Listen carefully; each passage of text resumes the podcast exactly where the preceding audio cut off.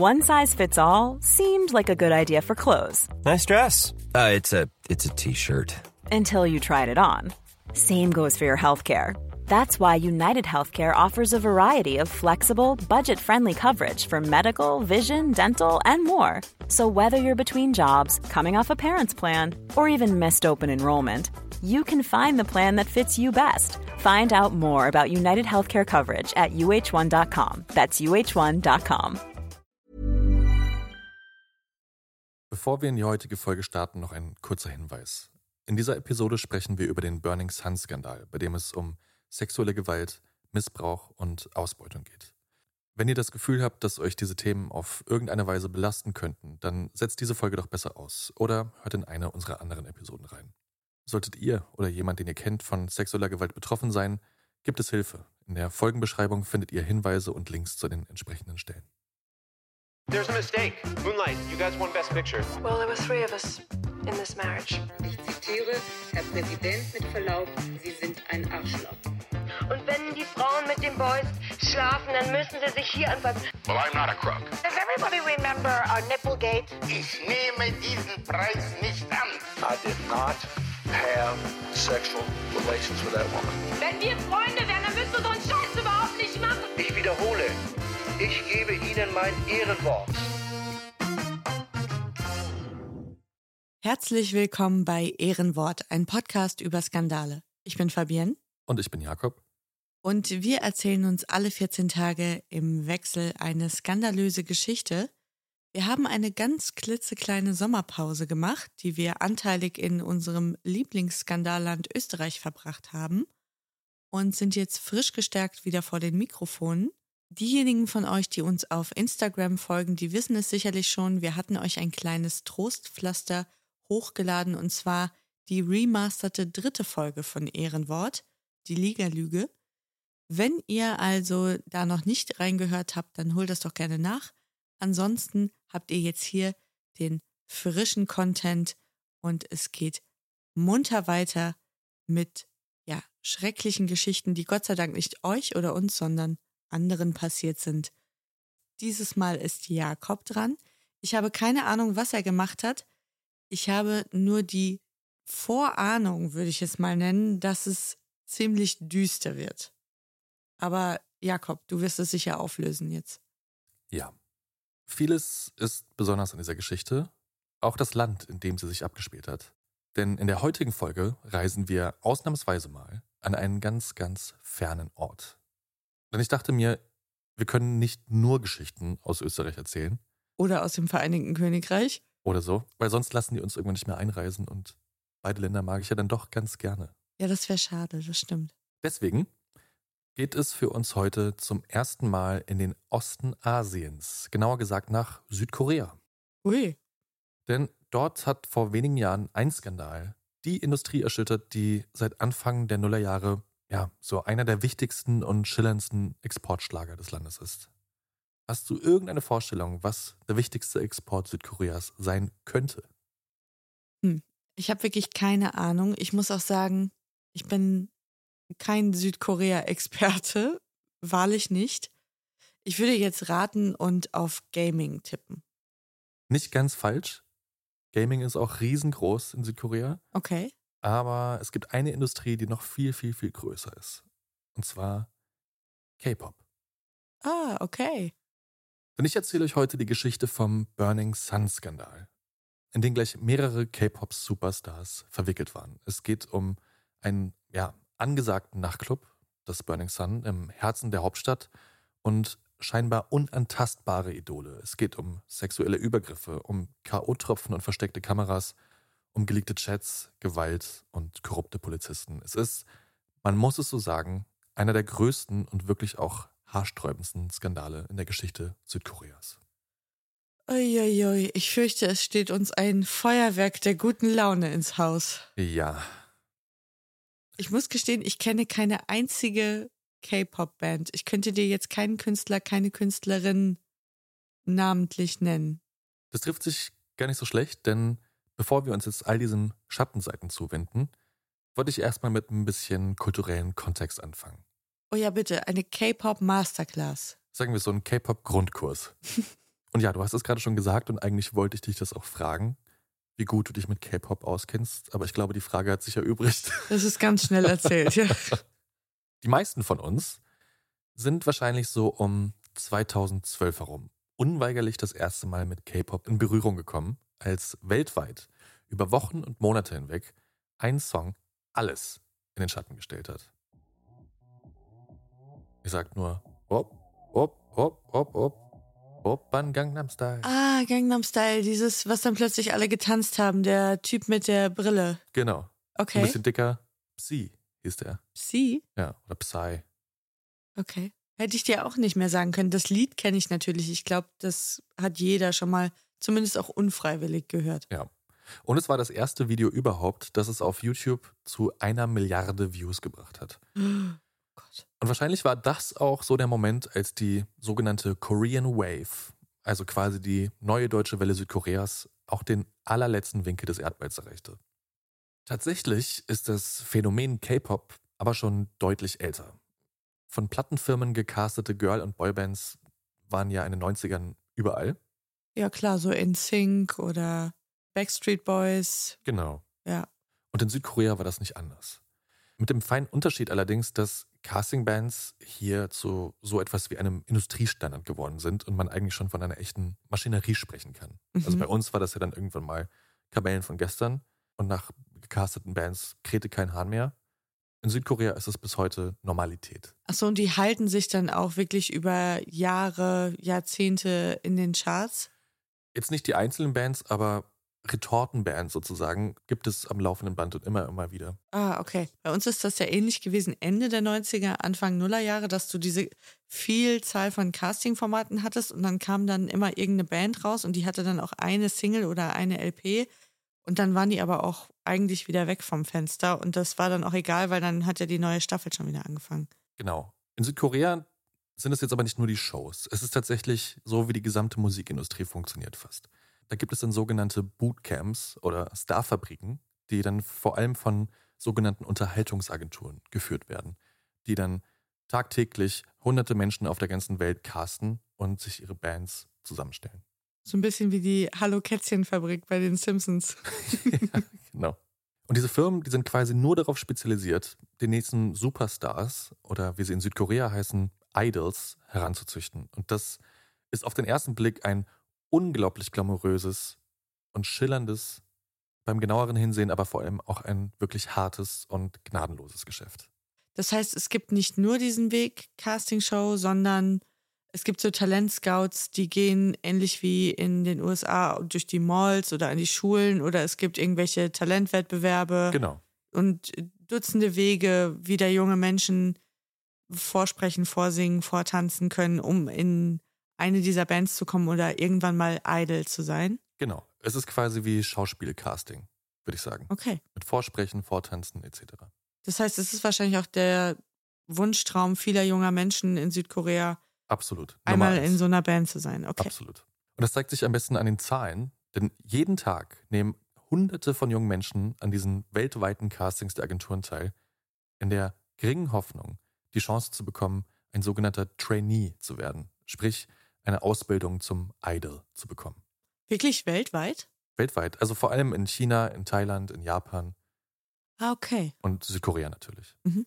Ja, und dieser Trainee-Prozess, der kann Monate, wenn nicht sogar Jahre dauern und beinhaltet in der Regel Gesangs-, Tanz-, Schauspiel, aber auch Sprachunterricht.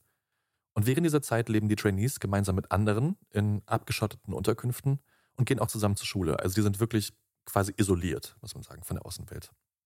Bisschen wie bei den Hunger Games. Ja, so ein bisschen.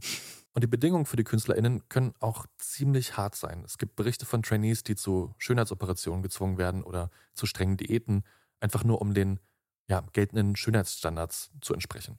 Und darüber hinaus bekommen diese Idols oder angehenden Idols von den Agenturen auch gleich ein passendes Image verpasst. Quasi eine neue Persönlichkeit, also eine Rolle, die sie in der Öffentlichkeit spielen müssen. Bei den Backstreet Boys gab es ja auch den harten und den lieben und den sanften. Und bei den Idols und den K-Pop-Bands ist es nicht anders. Mm, da, muss ich auch gerade dran denken, an die Backstreet Boys. Es gab so den Süßen, den Nerd, Genau. den Bad Boy. Genau. Ja, ja.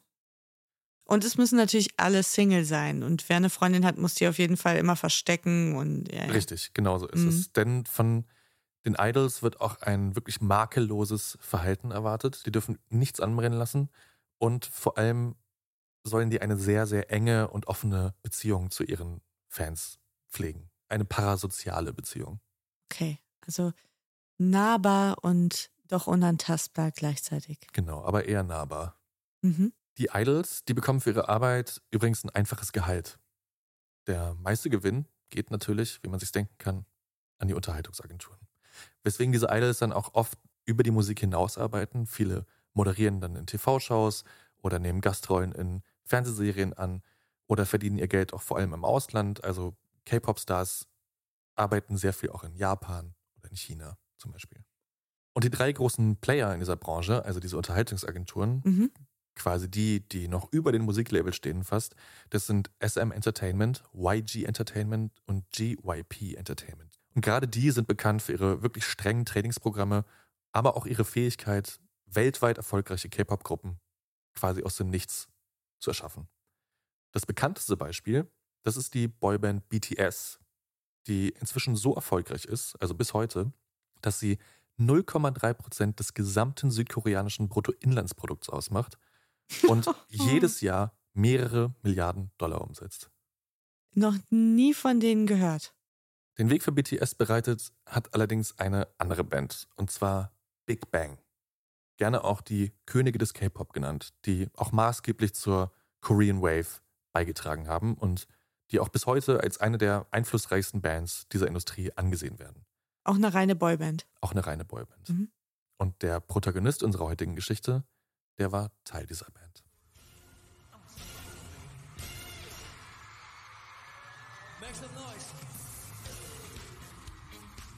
Sung Lee, geboren als Lee Sung Hyun, träumt wie so viele andere Kinder in Korea schon in jungen Jahren davon, als Idol auf den großen Bühnen zu stehen. Also zog er mit gerade einmal 15 Jahren in die Hauptstadt Seoul, um seinen Traum zu verwirklichen. Er nimmt an einer Castingshow teil, gewinnt da zwar nicht, aber immerhin wird so ein Talentscout der Unterhaltungsagentur YG Entertainment auf ihn aufmerksam. Bisschen so wie bei Harry Styles, glaube ich. Da kann ich jetzt nicht mitsprechen. Ja, ich habe mich geoutet. Jetzt wisst ihr, jetzt wisst ihr Bescheid. Und 2006, im Alter von nur 16 Jahren, wird er dann Mitglied von Big Bang. Wie sich im Laufe der Zeit herausstellen sollte, eine der erfolgreichsten K-Pop-Gruppen aller Zeiten. Mit Hits wie Fantastic Baby oder Bang Bang Bang eroberten sie Charts und die Herzen von Fans auf der ganzen Welt. Und das Forbes-Magazin zählt sie gleich mehrfach zu den erfolgreichsten Musikern des Jahres. Das zeigen auch die Zahlen, denn mit einem Jahresumsatz, also pro Jahr, von 44 Millionen Dollar gehörte Big Bang neben One Direction und den Backstreet Boys zu den umsatzstärksten Boybands aller Zeiten. Äh, gesungen wird aber immer in Englisch, ne?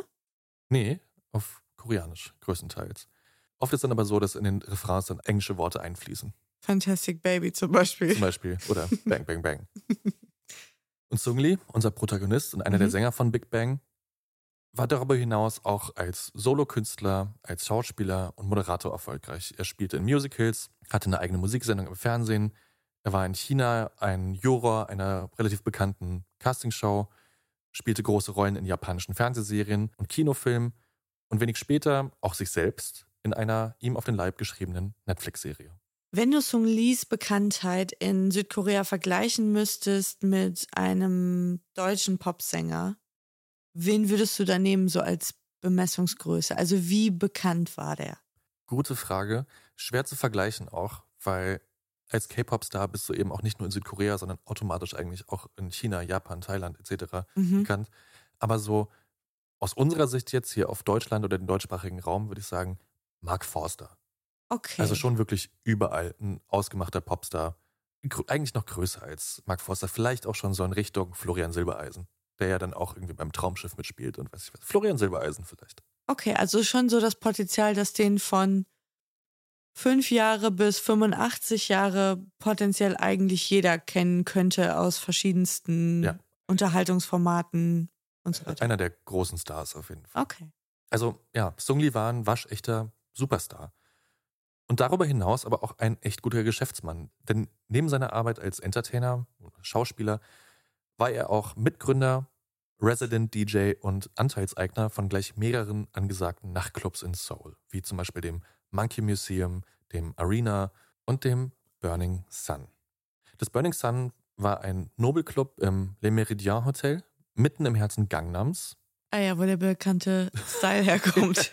und der wo der bekannte Style herkommt. Ja, naja. Der Gangnam ist das Partyviertel in Seoul. Aber nicht so ein abgewracktes Berliner Partyviertel, sondern so ein schickes, nobles Partyviertel.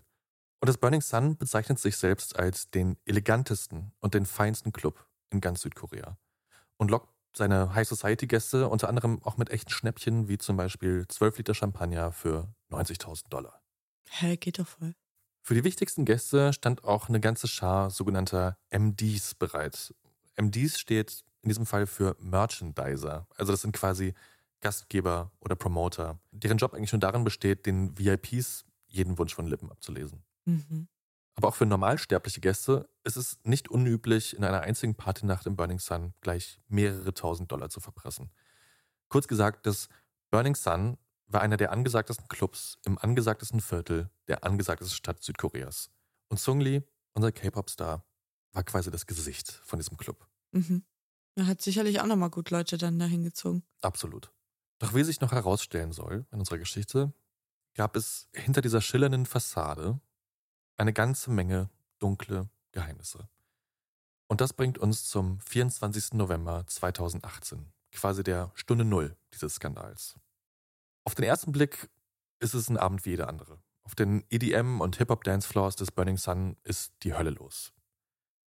Und unter dem Partyvolk ist auch Kim Sang-kyo, ein 29 Jahre alter Interior-Designer, der eigentlich nie feiern geht, aber in diesem Fall zu einer Geburtstagsparty eines Geschäftsfreundes eingeladen ist und sich den Club mal anguckt. Mhm.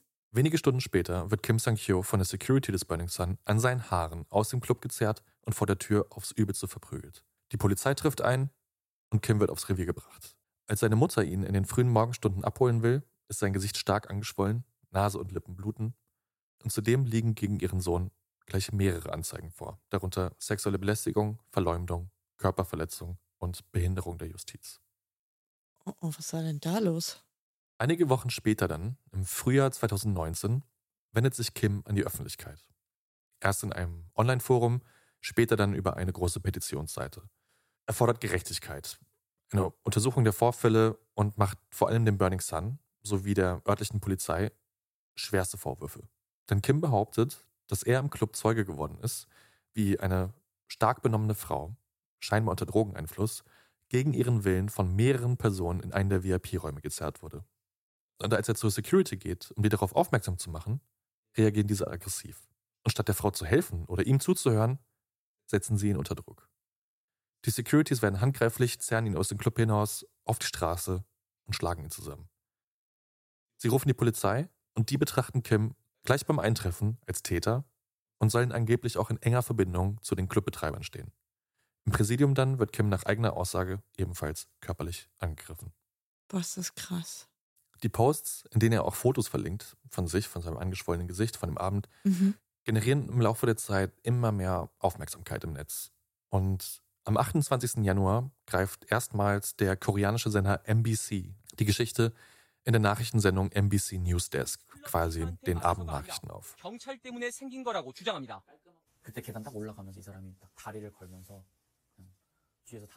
Kim wiederholt verlaufenden Kameras seine Version der Vorfälle und vor allem auch seine Vorwürfe gegenüber Club und Polizei.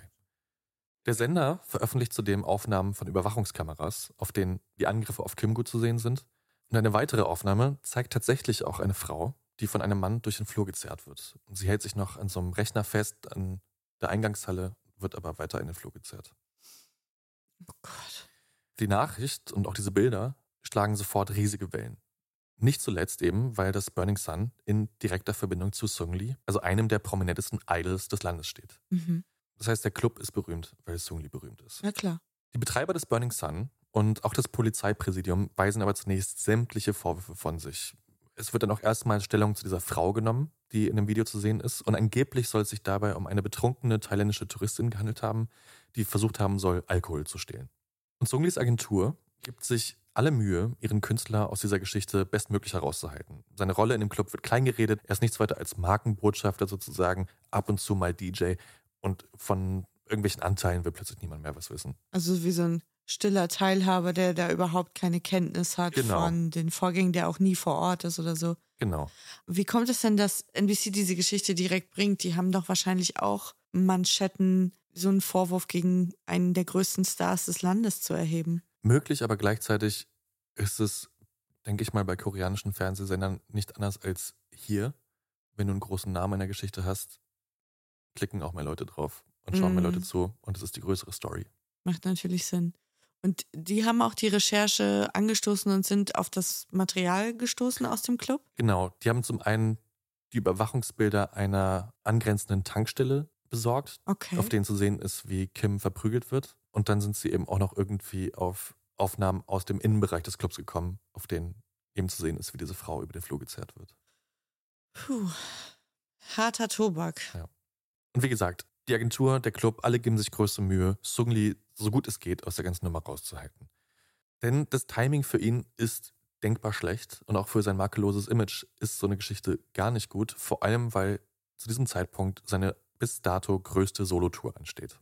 Darf ich mal fragen, wie alt ist er zu diesem Zeitpunkt? Der ist zu diesem Zeitpunkt um die 28 Jahre alt, also Ende 20. So jung noch. Ja. Okay, alles klar. Aber es hilft alles nichts. Der Druck von Medien und der Öffentlichkeit ist viel zu groß. Fast stündlich erscheinen neue Enthüllungen, Exklusivinterviews mit alten Mitarbeitern und Insiderberichte aus dieser Partyszene in Gangnam auf den koreanischen Nachrichtenseiten. Und relativ schnell wird auch klar, dass die Vorwürfe von Kim Sang-hyo wohl nur die Spitze des Eisbergs sind. Das heißt, jetzt, wo die Geschichte draußen ist, erheben auch andere ihre Stimme und gehen an die Öffentlichkeit mit dem, was sie schon gesehen, mitbekommen Genau. und so weiter haben. Und es geht auch nicht nur ums Burning Sun, sondern eigentlich um dieses ganze Partyviertel in Gangnam und diese VIP-Clubs und ja, was da für Machenschaften eigentlich hinter den Kulissen abgehen. Krass, ja. Denn die Gerüchte, dass sich hinter den Türen dieser schillernden Clubs von Gangnam teils wirklich düsterste Schattenseiten verbergen, die brodeln wohl schon länger. Und erst jetzt, wie du vermutet hast, dringen all diese Geschichten mit einem Mal an die Öffentlichkeit. Und im Zentrum dieser Enthüllungen stehen vor allem die vorhin erwähnten MDs, also diese Merchandiser der Clubs. Denn diese MDs sind in der Regel direkte Angestellte der Clubs und vor allem damit beauftragt, einflussreiche oder auch einfach sehr, sehr ja, wohlhabende Gäste in die Clubs zu bekommen und denen einen möglichst perfekten Abend zu bereiten. Also die buchen dann die Tische oder die Separés für die, Mhm. kümmern sich um die Verpflegung, um genügend Alkohol, dafür, dass alle Freunde auf der Gästeliste stehen. Die sorgen für gute Stimmung, für die richtige Musik, das richtige Licht und so weiter. Und erfüllen alle möglichen Sonderwünsche. Ja, und je mehr Kohle die VIPs in diesen Läden verprassen, umso mehr verdienen auch die MDs. Ah, Also die kriegen quasi Prozente, Provision. Provision, okay. Mhm. Doch durch die Aussagen mehrerer Insider, ehemaliger Mitarbeiter, aber vor allem auch durch geleakte Chatverläufe einiger Mitarbeiter, kommt jetzt raus, dass die Dienste dieser MDs wohl noch sehr, sehr viel weiter gingen. Zum einen versorgten sie ihre Gäste wohl mit Drogen, was für uns jetzt keine große Überraschung sein mag. Allerdings hat Südkorea wirklich eines der strengsten Drogengesetze der Welt. Allein das war medial also schon ein großes Ding. Ein dass sowas. Mhm. genau, und dass sowas in Sunglis Club passiert.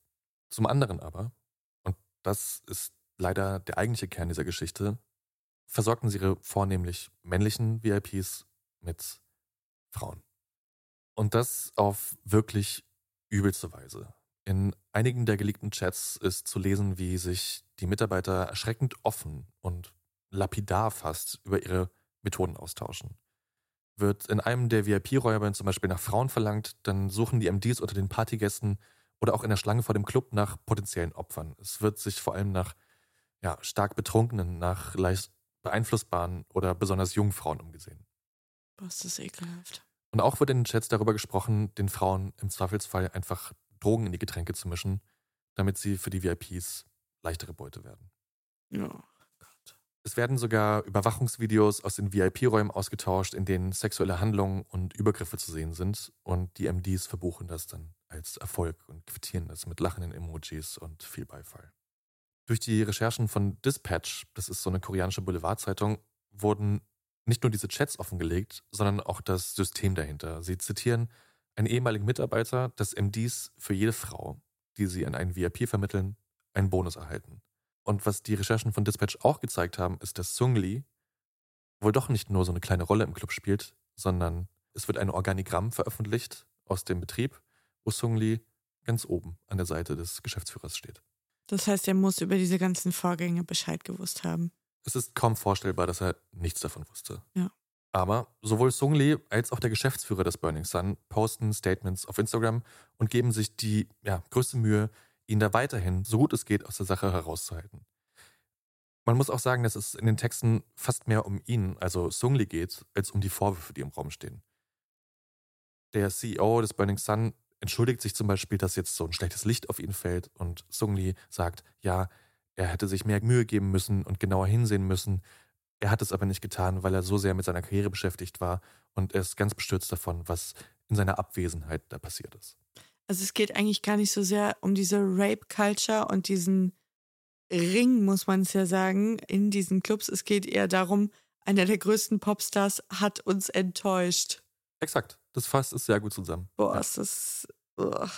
Aber der CEO des Burning Sun verspricht auch, mit der Polizei zu kooperieren.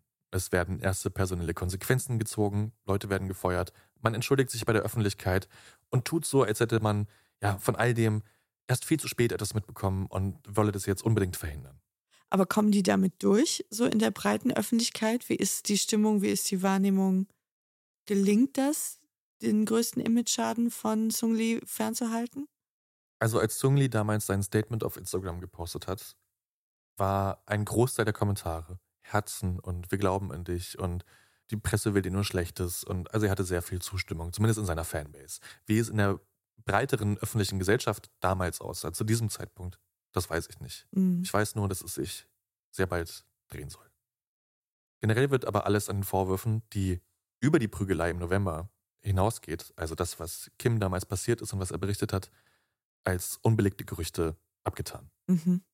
Aber trotzdem, die Polizei startet ihre Untersuchung. Es gibt Durchsuchungen in den Clubs und das Burning Sun muss vorerst seine Türen schließen. Und Sung Lee, der spielt ein Konzert im ausverkauften Olympiastadion in Seoul. 30.000 Fans stehen vor der Bühne und feiern mit ihm, als wäre nichts gewesen. An irgendwas erinnert mich das. Ja, vielleicht habe ich diesen Skandal nicht ganz ohne Grund ausgesucht. Gewisse Parallelen zu einer aktuellen Diskussion. Im Gegensatz zur Band, über die wir jetzt auch gerade hätten reden können, aber es nicht tun, wird in diesem Fall dieses Konzert das letzte seiner Karriere gewesen sein. Denn die wirklich große Bombe, die kommt erst noch. Was soll denn da jetzt noch kommen? Ja, wart mal ab. Aber um da hinzukommen, müssen wir erst noch mal ein bisschen in der Zeit zurückspringen. Ungefähr zwei Jahre, um genau zu sein. Denn noch lange bevor Kim Sang-kyo an die Presse geht und die ersten Vorwürfe gegen das Burning Sun laut werden, erhält die Investigativreporterin Kang Kyun-yeon von einer anonymen Quelle einen Tipp. Angeblich sollen mehrere K-Pop-Stars in einer gemeinsamen Chatgruppe heimlich aufgenommene Fotos und Videos von Frauen und Sexakten untereinander austauschen. Aber für die Reporterin ist das nur bedingt eine Überraschung, denn man muss es leider sagen, es ist ein Phänomen, das in Südkorea in den letzten Jahren immer mehr an Bedeutung gewonnen hat. Molka heißt das in Südkorea und damit sind ja so heimliche Aufnahmen gemeint. Das heißt, du filmst meist wahrscheinlich Frauen ohne ihr Wissen und auch ohne ihr Einverständnis, entweder beim Sex oder in anderen intimen Situationen? Genau, also es wird in Korea auch unter anderem als Spionagekameraaufnahme bezeichnet, mhm. weil in Hotelzimmern, in Badezimmern, in öffentlichen Toiletten, ja auch zum Teil Rolltreppen wie so kleine Spionagekameras gefunden worden sind, mit denen Frauen unter den Rock gefilmt worden ist oder sie beim Toilettengang gefilmt haben oder Touristinnen, die in ihrem Hotelzimmer waren oder im Airbnb-Zimmer. Das ist nicht wahr. Aber eben auch bei Sexakten etc. Also es geht weder darum, sich selbst mit der Frau zu filmen oder eine Frau zu filmen, die man kennt oder mit der man irgendeine Art von Verhältnis hat, sondern es geht einfach nur darum, in irgendwelchen geschützten Räumen irgendwelche Frauen in irgendwelchen privaten Situationen zu filmen? Man muss leider sagen, beides. Okay. Es geht auch um das Filmen von Sexakten mit ja, Menschen, die man kennt oder Freundinnen, Frauen, beim Umziehen etc. und die dann ins Netz zu stellen oder mit seinen Freunden in Chats zu teilen. Das alles fällt unter diesen Begriff Molka. Und das ist so ein Massenphänomen? Ja. Boah, ist das grauenhaft. Ugh. Genau, also zusammengefasst, es handelt sich um heimlich aufgenommene Videos Mhm. oder Fotos auch, meistens sexueller Natur, aber nicht immer, die ja ohne das Wissen oder ohne die Zustimmung der abgebildeten Person gemacht werden. Und diese Aufnahmen werden dann online verbreitet, manchmal auf Websites, die darauf spezialisiert sind oder eben in Chatgruppen, in Foren oder sonst was. Und manche Frauen kriegen das wahrscheinlich nicht mal mit. Manche kriegen es nicht mit, hin und wieder passiert es aber schon und die Folgen sind natürlich verheerend. Also ja, das glaube die ich. Opfer, meist Frauen, sehen sich plötzlich und ohne Vorwarnung in den ja wirklich intimsten Momenten ihres Lebens zur Schau gestellt. Ihr Vertrauen wird auf brutalste Weise missbraucht. Sie werden objektifiziert, ihre Privatsphäre zerstört und viele Opfer berichten natürlich auch von psychischen Folgen. Und die Reporterin Kang Kyun-yeon, die recherchiert schon länger zu diesem Thema. Schon Jahre zuvor war sie einem K-Pop-Star auf der Spur, der heimlich aufgenommene Videos von seiner Ex-Freundin über Chats an Freunde und Kollegen verbreitet hat. Der hat es aber damals geschafft, sich das alles vom Hals zu halten, indem er seine Ex-Freundin davon überzeugen konnte, ihre Aussagen zurückzuziehen und das dann alles so geframed worden ist als ein Missverständnis nach der Trennung.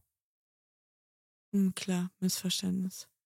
Jetzt aber, einige Zeit später, hält sie über eine anonyme Quelle Nachrichtenverläufe vom Handy eines Sängers in der Hand, übrigens eben jener Sänger, zu dem sie schon mal recherchiert hatte, die alles bisher Gesehene in den Schatten stellen.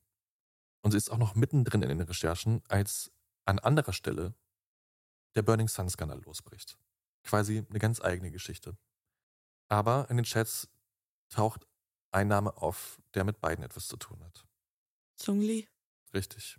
Und deshalb geht sie kurze Zeit später mit ihren Recherchen, die noch nicht ganz abgeschlossen sind, aber zumindest mit den ersten belegten Ergebnissen an die Öffentlichkeit. Das erste Mal am 26. Februar 2019, nur wenige Tage nach Sunglis letzten Konzert im Olympiastadion. Und die Nachrichten, die in den nächsten Tagen und Wochen durch die ganze Welt gehen, stammen vom Handy des Sängers und TV-Stars Jung Chun Yong, eben jener K-Pop-Star, zu dem Kang Kyun Yeon vor einigen Jahren schon mal recherchiert hat. Gemeinsam mit Sung Lee, einigen weiteren K-Pop-Stars und irgendwelchen Geschäftspartnern teilt er sich eine Chatgruppe in der App Kakao Talk. Also das ist quasi das südkoreanische WhatsApp, muss man so sagen. Mhm. Und zunächst geht es vor allem um Sung Lee, der ja gerade eh im Fokus der Berichterstattung steht und der sich während des Burning Sun-Skandals alle Mühe gegeben hat, sich so weit wie möglich von all diesen Vorwürfen zu distanzieren und von jeglichem Mitwissen oder jeglicher Schuld freizusprechen. Doch die Nachrichten aus der Chatgruppe, die zeichnen ein ganz anderes Bild. Denn schon 2016, einige Jahre zuvor, sorgte er dafür, dass in einem seiner Clubs einflussreiche Investoren mit Prostituierten versorgt werden. Und genauso wie Drogenhandel ist Prostitution in Südkorea zwar weit verbreitet, aber auch hochgradig illegal.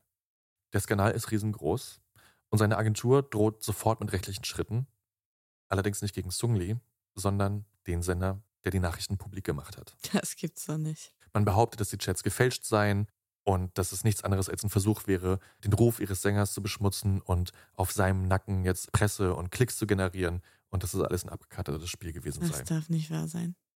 Aber es hilft alles nichts. Die Belege scheinen so eindeutig zu sein, dass Sung Lee kurze Zeit später für achteinhalb Stunden von der Polizei verhört wird und wenig später alle noch anstehenden Konzerte abgesagt werden. Und einen Tag später verkündet er auf Instagram das Ende seiner Karriere. Denn scheinbar wusste er, was in diesen Chats noch so stand. Millions of people have lost weight with personalized plans from Noom, like Evan, who can't stand salads and still lost 50 pounds. Salads, generally, for most people, are the easy button, right? For me, that wasn't an option. I never really was a salad guy. That's just not who I am. But Noom worked for me. Get your personalized plan today at Noom.com. Real Noom user compensated to provide their story. In four weeks, the typical Noom user can expect to lose one to two pounds per week. Individual results may vary. Also die Öffentlichkeit zeigt sich zu diesem Zeitpunkt wirklich entsetzt. Es ist quasi jeden Tag eine neue Enthüllung, nochmal eins drauf. Es ist nochmal düsterer, nochmal krasser, noch mehr zeigen sich die Schattenseiten hinter dieser ganzen Welt. Aber das Schlimmste kommt erst noch. Denn weitere Chatauszüge belegen, dass in der Gruppe heimlich aufgenommene Fotos und Videos von mehreren Frauen ausgetauscht wurden. Also Molka, über was wir vorhin gesprochen haben. Mhm. Und in manchen dieser Videos wirken die Frauen regungslos oder unter Drogeneinfluss. Und als wäre das nicht verstörend genug, zeichnen auch die ja, Textnachrichten ein eindeutiges und wirklich abscheuliches Bild. Und weil das wirklich jeder Beschreibung entbehrt, werde ich jetzt mal kurz einen Auszug vorlesen. Und ich möchte euch an dieser Stelle nochmal warnen, dass es echt heftig ist. Und wenn ihr keinen Bock habt, das zu hören, dann skippt einfach eine Minute vor. Am 17. April 2016 schreibt ein Kontakt namens Kim jemand Lust auf Pornos. Choi, einer der Sänger, antwortet, ich. Kim schickt das Video. Choi sagt, warte, die ist ohnmächtig. Kim sagt, na und? Choi sagt, ich möchte sie lebendig sehen. Kim sagt, dann hätte ich den Blitz nicht einschalten können. Und dann schreibt der Sänger Jung, du hast sie vergewaltigt. Mit drei lachenden Emojis. In anderen Nachrichten beschreibt jemand, wie er Sex mit einer Frau hatte, nachdem er ihr Schlafmittel verabreicht hat. Und als es um Vergewaltigungsszenarien in einem Online-Spiel geht, schreibt jemand, wir machen sowas auch im echten Leben, weißt du? Zudem zeigen die Chats, dass die K-Pop-Stars auch über gute Kontakte zu höchsten Stellen bei der Polizei und Ordnungsämtern verfügen. In mehreren Verläufen finden sich Hinweise auf Korruption, Bestechung und Verdunkelung von Straftaten. Von einem Skandal ist zu diesem Zeitpunkt also kaum noch zu sprechen. Es nimmt jetzt wirklich Auswüchse von ja, fast organisierten Verbrechen an. Das gesamte Land steht unter Schock. Die Nachrichten verbreiten sich über die ganze Welt. Die BBC schreibt, die Atlantic, das New Yorker Magazine, auch der Spiegel hat damals darüber geschrieben, es ist inzwischen Weltpresse. Mhm. Und das Entsetzen ist so groß, dass sich sogar der Präsident des Landes einschaltet. 126 Beamte der Nationalpolizei und des Innenministeriums werden damit beauftragt, diesen Fall jetzt lückenlos aufzuklären. Und der südkoreanische Präsident Moon gibt den Behörden damals Folgendes mit auf den Weg. Zitat Das Schicksal der Staatsanwaltschaft und Polizei hängt davon ab, dass sie die Wahrheit aufdecken und ihre eigenen beschämenden Taten offenbaren kann, um Vertrauen zurückzugewinnen. Und wir können diese Gesellschaft nicht gerecht nennen, solange wir es nicht beheben können. K-pop star Seungri, who has been accused of arranging sex services for potential business partners uh, was released this morning after 16 hours of questioning by police. Speaking to reporters as he left Seoul Police headquarters, the former Big Bang member said he will request to delay his mandatory military service and promises to sincerely cooperate with the police. Singer and TV star Jong Jun Yong, who was questioned on the same day as Seungri, also spent the night at the police station, returning home after 21 hours of questioning over his alleged illegal filming of his sexual encounters. Zhang said he had turned in what he has called his, quote, golden phone, which Zhang reportedly used only for messaging. Sämtliche Mitglieder dieser Chatgruppen, die auf dem Handy gefunden worden sind, werden verhört oder festgenommen. Wohnsitze, Clubs und Büros werden durchsucht, Laptops und Handys konfisziert. In der Presse wird dieser ja, Ring aus K-Pop-Stars und einflussreichen Geschäftsleuten mit der koreanischen Mafia verglichen. Und obwohl inzwischen auch die Agenturen den betroffenen Stars schon längst die Verträge gekündigt haben, brechen die Aktienkurse von YG Entertainment etc. um bis zu ein Viertel ein. Auf den Straßen Südkoreas kommt es zu Protesten von Frauenrechtsorganisationen. Vor allem, als die ersten Haftanträge gegen Sungni und andere Chatmitglieder zu scheitern scheinen. Dazu muss man sagen, dass die erste große MeToo-Bewegung in Südkorea da auch gerade mal ein Jahr alt war. Mhm. Also das Thema war wirklich noch frisch. Und durch den Burning Sun-Skandal und diese geleakten Kakao-Talk-Chats entfachte das jetzt diese Debatte, die eh überfällig war, stärker denn je. Und dieser Fall beschäftigte Südkorea, die Unterhaltungsindustrie und K-Pop-Fans auf der ganzen Welt noch bis weit ins nächste Jahr und fast wöchentlich gab es neue Erkenntnisse und Aufdeckungen. Sexuelle Straftaten, Vergewaltigung, Drogendelikte, Steuerhinterziehung, Glücksspiel, Bestechung, Beweismittelvernichtung. Die Liste ist so lang wie die Auszüge dieser Chats. Also es wurden tausende von Nachrichten veröffentlicht und untersucht und konnten belegt werden. Vereinzelt traten auch Opfer in die Öffentlichkeit und erstatteten Anzeige, auch gegen einige dieser Sänger. Die Journalistin Kang Kyun-yeon, durch die die Kakao Talk Chats erst ans Tageslicht gelangt sind, unterstützt viele dieser Frauen auf dem Weg Und das Preisgeld, das sie für ihre Recherchen erhielt, spendet sie später gesamt an Frauenhilfsorganisationen. Aber jetzt muss es ja irgendwelche juristischen Konsequenzen auch gegeben haben, oder? Also das will ich wohl schwer hoffen. Gab es. Allerdings hat sich das wirklich ewig gezogen. Also dieser Skandal ist im Februar 2019 losgegangen und die letzten Urteile wurden letztes Jahr gesprochen. Krass. Sechs der an den Chats beteiligten Personen, darunter einige Sänger, wurden zu Geld- oder Haftstrafen verurteilt. Der Besitzer des Handys und der Gründer dieser Chatgruppe, Jong Chun-yon, und ein anderes Gruppenmitglied wurden zu jeweils fünf Jahren Haft verurteilt. Sung Lee wurde zunächst zu drei Jahren Gefängnis verurteilt, seine Strafe wurde allerdings wenig später wegen guter Führung und Eingestehen auf eineinhalb Jahre reduziert. Fünf weitere Sänger, die an den Chats beteiligt waren, wurden freigesprochen oder gar nicht erst strafrechtlich verfolgt. Viele weitere darüber hinaus, die zu irgendeinem anderen Zeitpunkt oder mal für zwischendurch Mitglieder dieser Chatgruppen waren, haben trotz Presseberichten und Aussagen darüber jegliche Kenntnis oder Beteiligung abgestritten. Mehrere Clubs in Gangnam mussten ihre Türen schließen, darunter auch das Burning Sun. Viele Bands haben sich aufgelöst, es wurden einige TV-Shows abgesetzt, Touren gecancelt. Aber wenn man jetzt mal unter die YouTube-Videos von Sung Lee und Co. geht, dann finden sich immer noch tausende Kommentare, die von all dem nichts wissen wollen.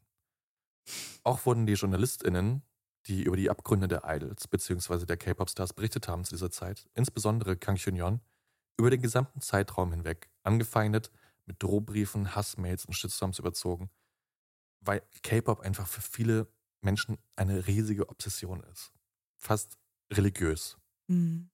Ach, und noch was. Du erinnerst dich vielleicht doch noch an Kim Sang-kyo, den Mann, der damals von den Securities des Burning Sun verprügelt worden ist Mhm, und ja, der diesen Skandal eigentlich erst ausgelöst hat. Ja. Auch der wurde verurteilt. Und zwar zu zwei Jahren auf Bewährung wegen sexueller Belästigung. Die Anzeigen gegen ihn wurden unter anderem von damaligen Mitarbeiterinnen des Clubs gestellt. Boah. Boah, was für eine miese Pointe für eine miese und äußerst düstere Geschichte. Ja. Das heißt, er, der den Stein ins Rollen gebracht hat, er hat mit die heftigste Strafe bekommen von allen in diesem Skandal? Naja, seine Strafe ist auf Bewährung ausgesetzt. Die anderen mussten tatsächlich ins Gefängnis. Aber wenn man rein von Jahren geht, ja, also Sung Lee hat eineinhalb Jahre bekommen. Allerdings musste er auch ins Gefängnis. Sung Lee ist übrigens inzwischen wieder draußen. Und Kim Sang-kyo hat zwei Jahre auf Bewährung bekommen. Da fällt mir nichts zu ein. Und der Sung Lee, was macht der heute? Das letzte, was ich weiß, ist, dass er den Militärdienst angetreten hat. Das hat er noch während die Prozesse stattgefunden haben.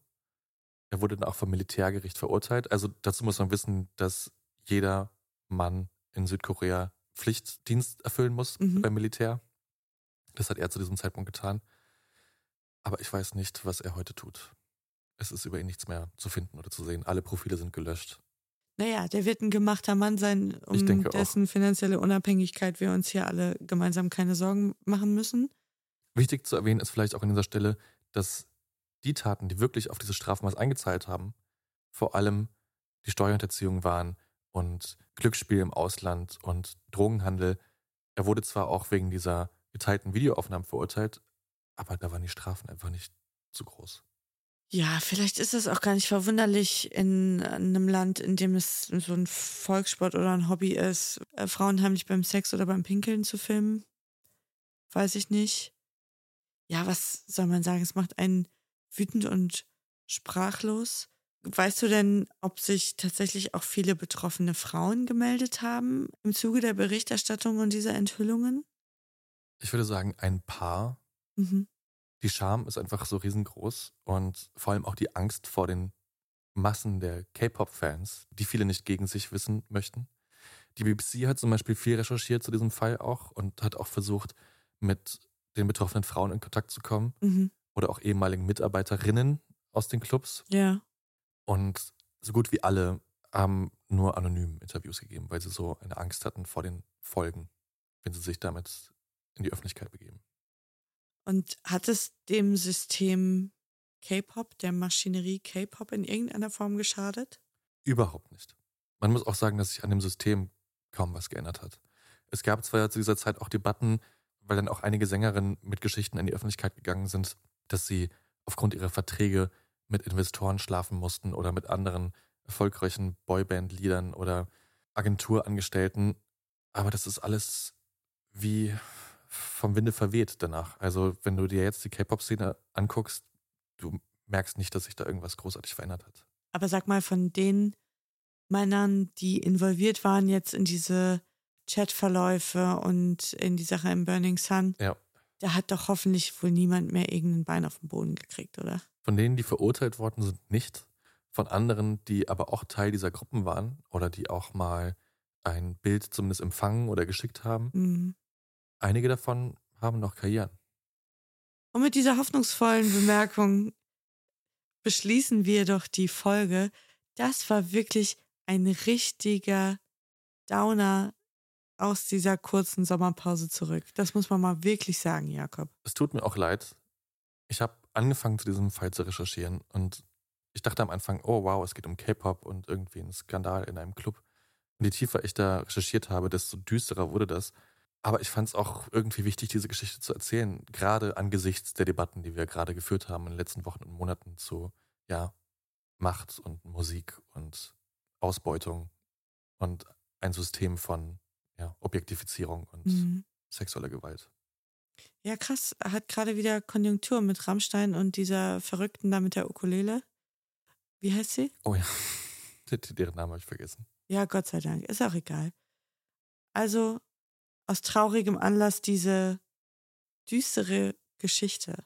Deswegen vielleicht an dieser Stelle nochmal die Erinnerung, dass wir Folge 3 geremastert haben für euch. Da sind jetzt auch Originaltöne und Zitate drin. Also, falls ihr die Liga-Lüge noch nicht gehört habt oder schon mal gehört habt und die O-Töne vermisst habt, jetzt lohnt es sich reinzuhören.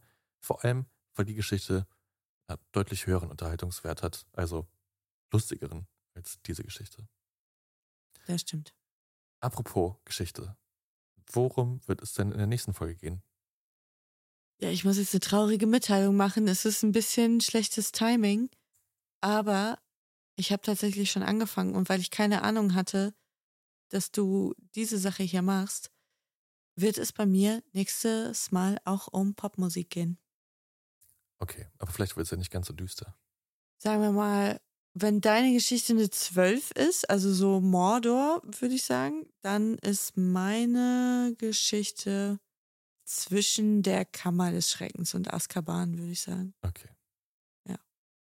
Also schon auch düster, aber jetzt nicht so ein Schlag in die Magengrube wie das, was du uns hier heute präsentiert ja. hast. Ich glaube, dass meine nächste Folge dann nicht ganz so düster und ernst wird. Ich werde dich beim Wort nehmen, Jakob, und ihr macht es hoffentlich auch.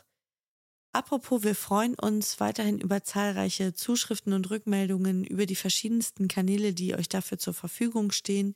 Zum einen die Review-Funktion bei Apple Podcasts, unser E-Mail-Postfach at ehrenwortpodcast at gmail.com oder der allereinfachste Kommunikationsweg der Instagram-Kanal at ehrenwortpodcast. Hier könnt ihr fleißig kommentieren oder uns Direktnachrichten schreiben. Und es hat den Vorteil, ihr findet immer frisches Bildmaterial zu jeder Folge und auch Ankündigungen, News, alles rund um die Ehrenwortwelt, wenn ihr so wollt. Genau, all das findet ihr auf dem Kanal. Wir wünschen euch gute Erholung von diesem harten Tobak, den Jakob heute hier mit uns geteilt hat. Und wir hoffen, ihr seid auch beim nächsten Mal wieder mit dabei. Bis dahin, cremt euch gut ein, setzt eine Mütze auf und bleibt sauber. Tschüss. Tschüss.